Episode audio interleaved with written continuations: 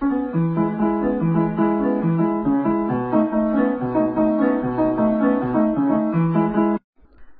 迎收听法缇娜的五四三，我是法缇娜。五一连假，大家有去哪里走走吗？今天的天气真的是太棒了。前几天其实我才跟我的家人们一起到花莲去玩，导游称我们为四姐四妹。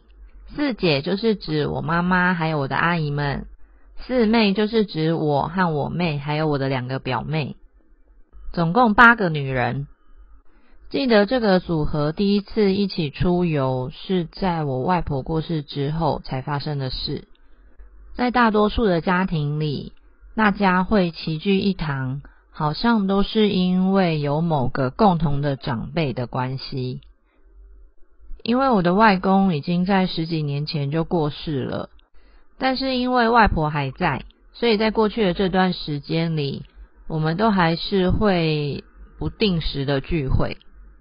三年前外婆离开之后，阿姨们就觉得，嗯，不希望因为外婆走了，大家的感情也跟着散了，所以他们就说，好，那我们就是每年都要一起出去玩一趟，不管是国内国外都好。于是这四姐四妹的组合就诞生了。听到这里，如果你是新朋友的话，心里一定会想说，哇。这家人感情也真好，但如果有听过我之前的节目的话，就会知道，就因为我们家每个人之间的关系都非常的紧密，所以其实冲突也是更多的。很多时候我们吵起来的那个疯狂场面，可能是很多人家里一辈子都不会出现过的。于是，当我们四姐四妹一起出游的时候，一定会有一个晚上是我们的心里话时间。在这段时间里，不管是谁都可以说出自己的想法，没有长幼之分。只要心里有什么想讲的，都可以拿出来讲。但说实在的，实话总是不好听，所以在我们聊天的过程中，还是会有一些小冲突的时候。不过呢，毕竟我们大家也一起生活这么多年了。所以大家都知道最后要怎么样收拾这个残局，也就是让大家隔天早上还是可以一起开开心心的去吃早餐。在这一次花莲行的四姐四妹谈心时间，我有个阿姨就分别说出了我们四个表姐妹的优缺点。在讲到我的时候，她就说：“我现在看到法缇娜的时候，会觉得。”她可能真的是老了，所以也变成熟了，不像以前小时候会这么冲。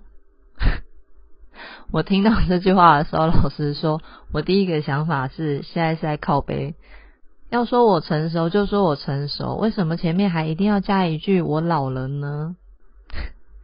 不过我这个阿姨讲话就是这样，所以我也没有再多跟她争辩还是什么的。但当她说出这些话的时候，就让我想起了以前的事情。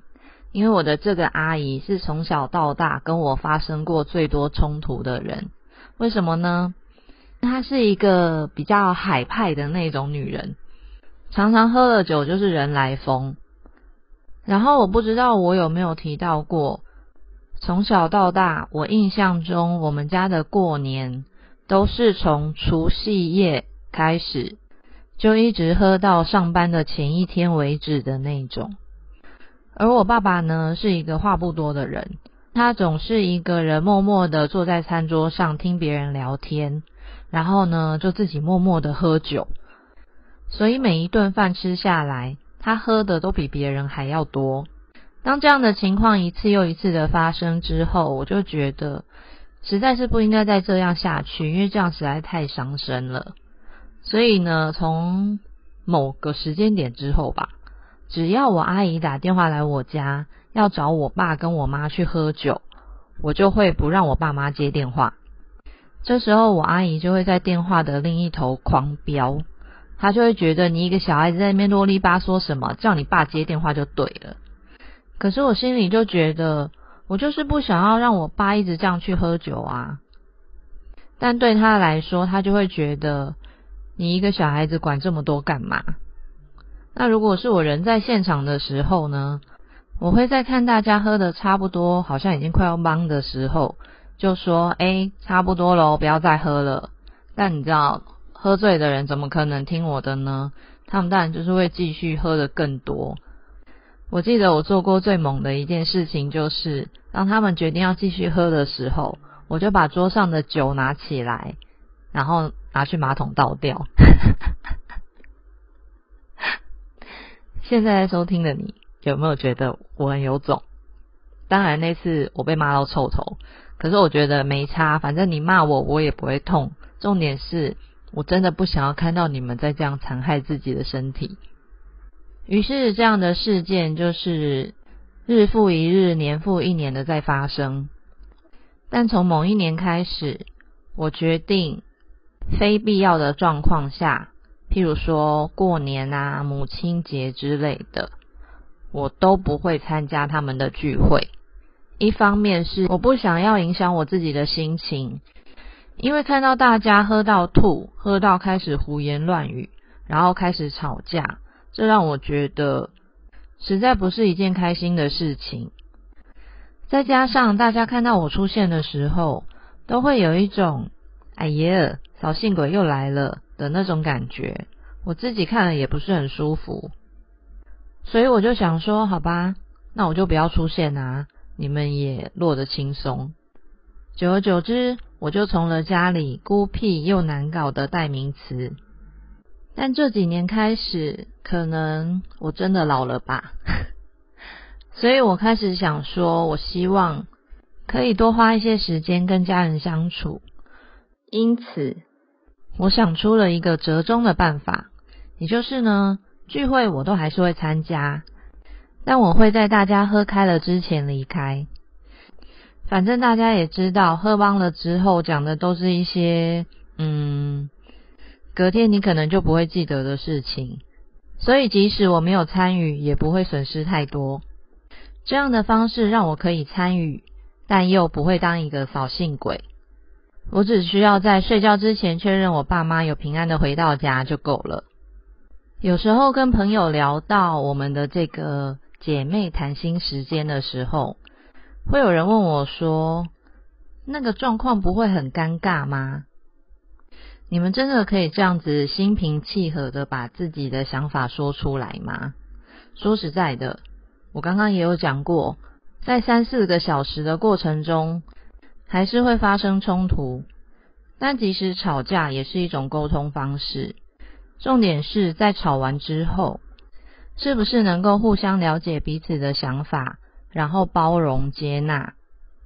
就像我利用这次的机会告诉他们，为什么我每次都大概九点多就会离开。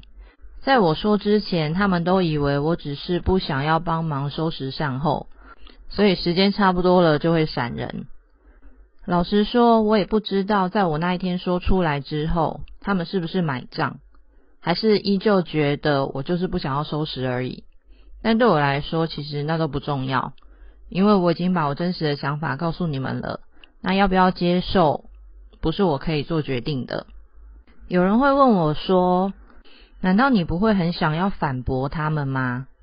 说实在的，我以前也会，可是后来我渐渐发现，当下正面冲突其实没有太多的帮助。更多的时候是你没有办法改变别人怎么看你的，所以我就告诉我自己，只要我知道我自己在做什么，只要我知道我自己并不是像他们所想的这么糟糕，那就够了。我只要能对得起我自己就好。说到这，就让我突然想到，之前在上声音课的时候，老师每个星期都会给我们一样作业，其中有一次的就是生命中最美好的一件事。当我看到这个题目的时候，脑子里第一个冒出来的想法就是：我生命中最美好的一件事，就是当我爸妈的女儿。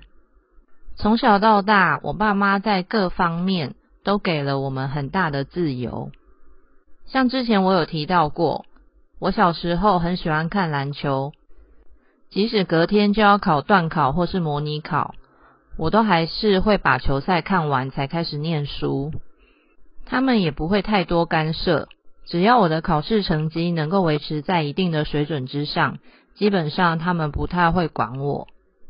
另外，在我小的时候，是刚开始在倡导爱的教育的时候，但以前的人就是打小孩打习惯了，所以其实我有很多同学，只要在学校的表现不好，回家就是挨一顿揍。我记得我有一个国中同学是理化考了八十分吧，回家会被用水管抽的。我知道的时候心想说：天哪，这也太可怕了吧！八十分诶，我觉得还不错啊。但是他的妈妈就是对成绩很要求的那种。可是在我家基本上不会发生这件事。我爸妈呢是会看我们有没有认真的在念书。虽然我说我都会把球赛看完，但我看完之后也真的是很专心的在准备考试。所以当他们觉得考试的成绩不理想的时候，他们会先问我说。是因为我不懂吗？还是是因为粗心的关系？如果真的不懂的话，我们会想办法把它给搞懂。但如果是粗心的话呢？我妈就会拿铅笔打我们的手背。这大概就是我印象中我妈唯一会打我们的时候。当然，对很多人来说，可能想说：拜托，拿铅笔打手背，根本就不痛不痒，跟蚊子叮一样。但我不得不说，小时候我真的超怕的，我觉得那样就很痛，所以我没有办法理解怎么有办法忍受被水管抽。另外就是，我爸妈从来不会拿我们跟其他人比较，他们只会要我们跟自己比，有没有比上一次进步，如果退步了是为什么。另外在物质方面，虽然我们家不是什么大富大贵的人家。但从小到大，我们穿的、用的也都有一定的品质。像我爸爸觉得脚很重要，所以在鞋子的选择上，不一定要很贵或者是名牌，但一定要穿起来是舒适的。而我妈妈觉得穿在身上的衣服舒服透气很重要，所以我们穿的衣服、裤子也都有一定的品质。或许是因为我们在一个从未感到匮乏。也没有比较，又充满爱的环境中长大，所以即使后来我念国中的时候，因为是私立学校的关系，周围同学们的家境一个比一个还要富裕的状况下，我也从来没有觉得羡慕，或是感到比较自卑。哦，说到国中，刚刚前面有讲到说我爸妈给了我们很大的自由，有多自由呢？大家应该到现在都还是有国三夜自习或者是高三夜自习这个制度吧？但是我国三或高三的时候都没有参加夜自习，因为我不喜欢都已经在学校上课上了一整天，还要再继续留下来待在学校三四个小时。我只想要回家吃饭、休息、看球赛，然后再念一点书。于是我就跟我妈说，我不想要留在学校夜自习。可是我们国中的时候，因为念的是私立学校的关系，所以基本上每一个同学都是乖乖的留下来跟大家一起念书。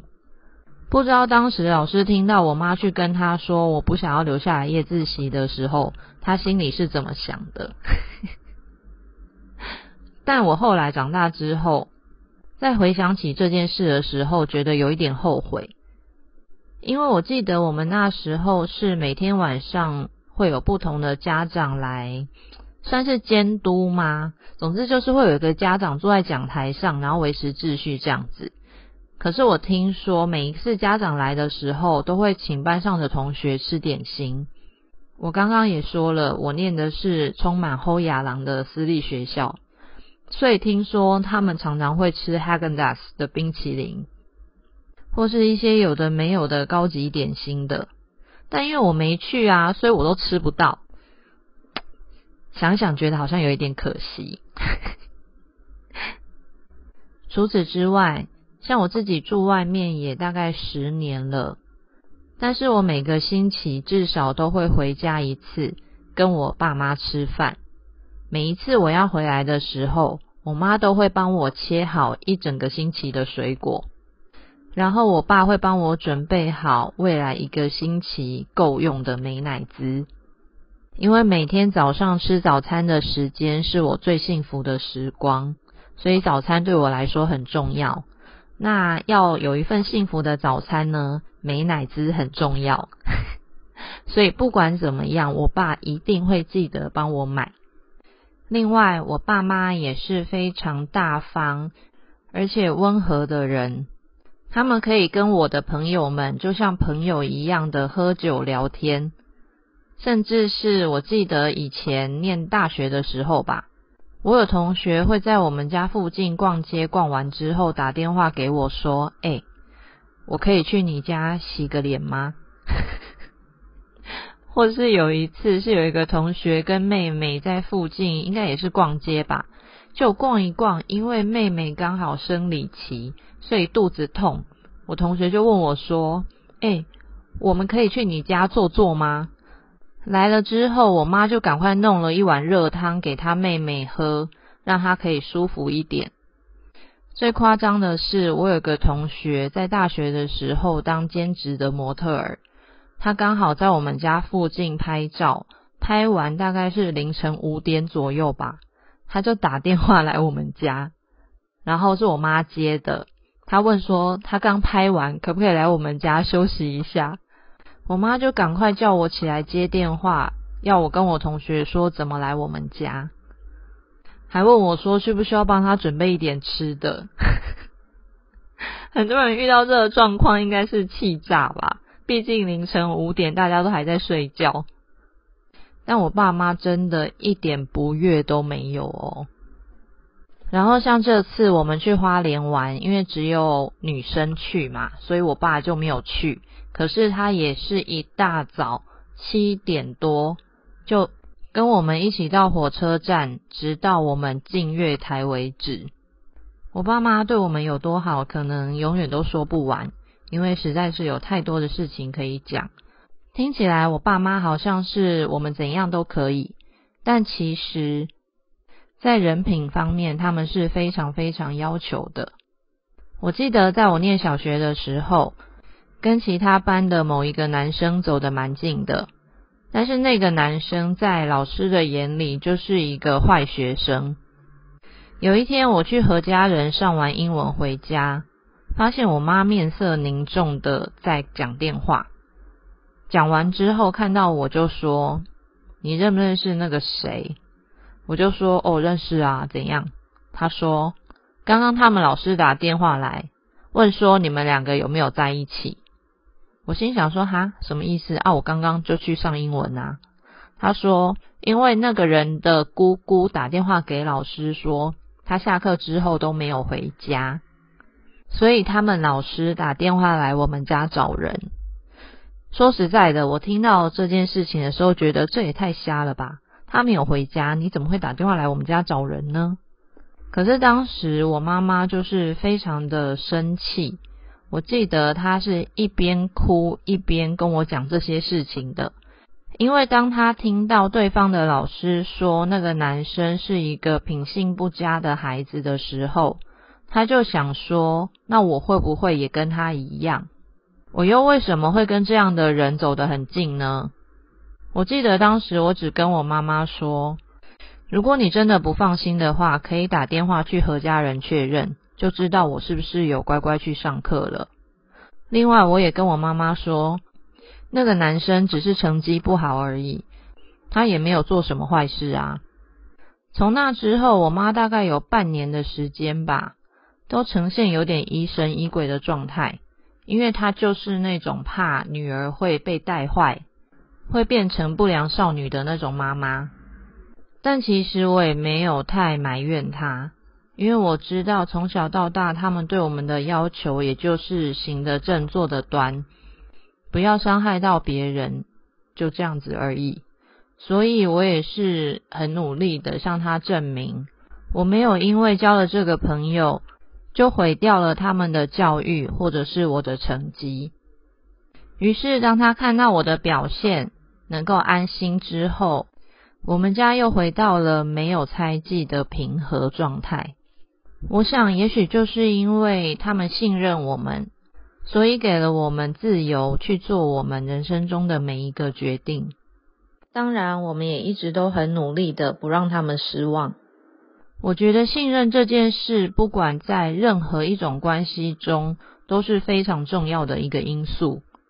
然后之前我好像也曾经看过书里写到，在充满爱和信任的家庭中长大的孩子，会比较有安全感。而安全感也是让人感到幸福的一个很重要的条件。所以我能够在经历了这么多大大小小的鸟事之后，也没有感到不安或是丧失自信，这都要感谢我的爸妈。不知道对你们来说，生命中最美好的一件事是什么呢？欢迎你们留言给我，或者是私讯到我的 Instagram。今天就先分享到这里喽。喜欢我的节目，请记得帮我按下五颗星，还有分享给你的朋友们。我们就下次见喽，拜拜。